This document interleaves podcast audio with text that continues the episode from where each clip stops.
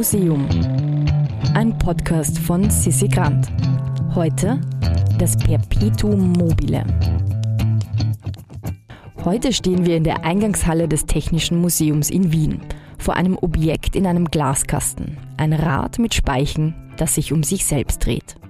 Ja, und wenn es wahr ist, dann wird es sich auf ewig weiterdrehen. Ingrid Brucher erklärt uns mehr.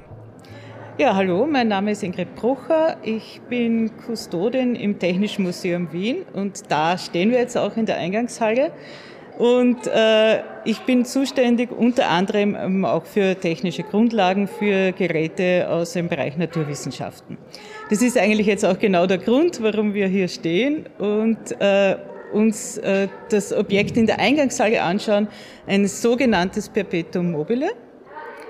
Das ist die äh, Faszination eigentlich schon seit Jahrhunderten, dass äh, es eigentlich immer im Interesse der Menschheit war, äh, Geräte zu erfinden, zu konstruieren, die einmal angestoßen immer in Bewegung bleiben können. Und natürlich spricht da dagegen, darum habe ich auch Naturwissenschaften angesprochen, die Sätze aus der Thermodynamik, die dann eben sagen, genau das funktioniert nicht und aus dem persönlichen Wissen weiß man es ja auch. Aber die Faszination ist einfach gegeben, sich immer wieder auseinanderzusetzen, könnte es nicht doch funktionieren. Und das ist eigentlich schon einmal die ganz spannende Sache, vor allem, dass man hier immer sagt, es handelt sich um eine Verletzung dieser Grundsätze aus der Physik.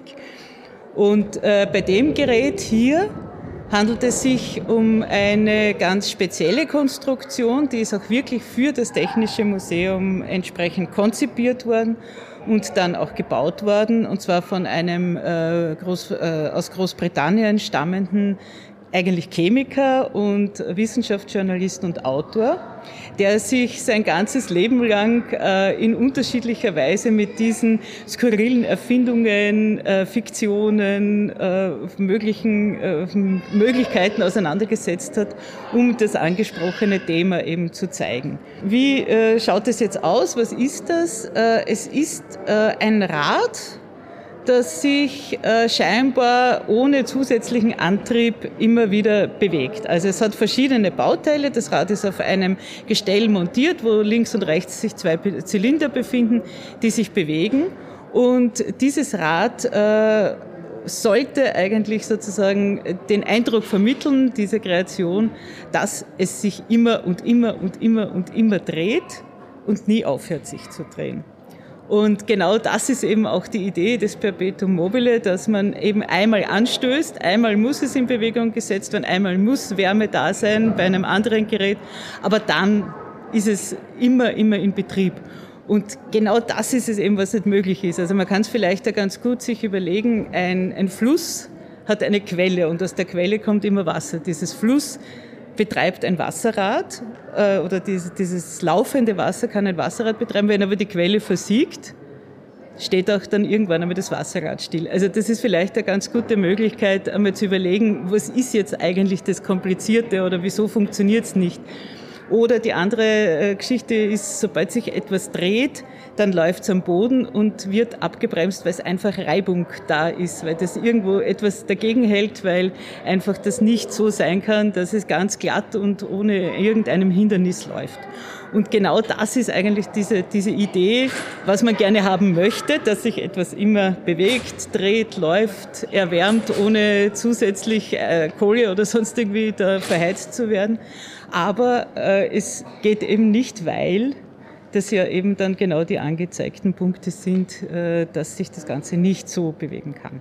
Und äh, warum sich dieses Objekt eben dreht, bleibt so wie alle anderen äh, Kreationen äh, von dem äh, Erbauer und Erfinder äh, Jones äh, eben ein großes Geheimnis und wird nicht verraten.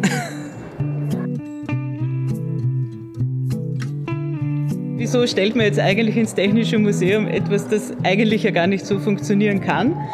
Es soll eigentlich inspirieren, sich mit dem ganzen Thema auseinanderzusetzen. Wie wird Energie erzeugt? Wie wird es verbraucht? Warum gibt es das eben nicht, dass etwas läuft und läuft und läuft und läuft?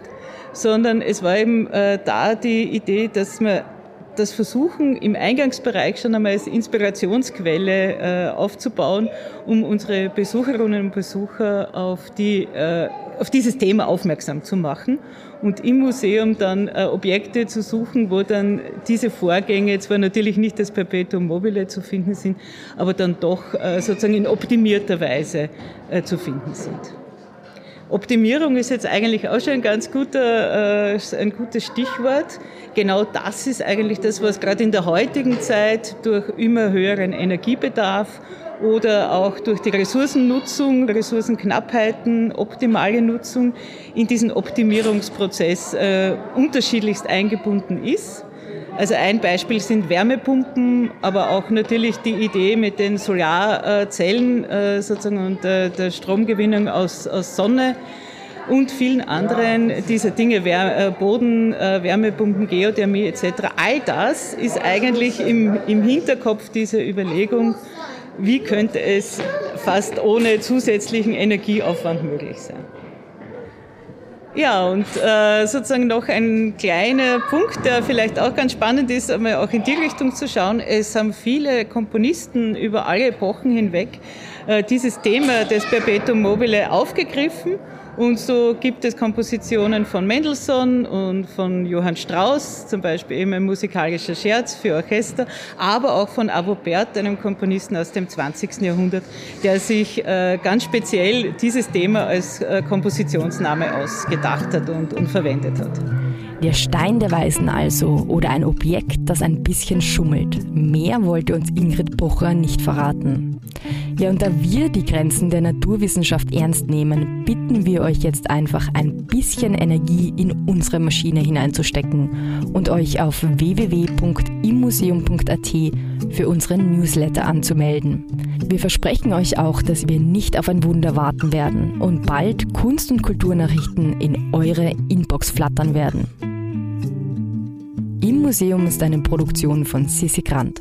Musik Petra Schrenzer. Artwork Nuschka Wolf.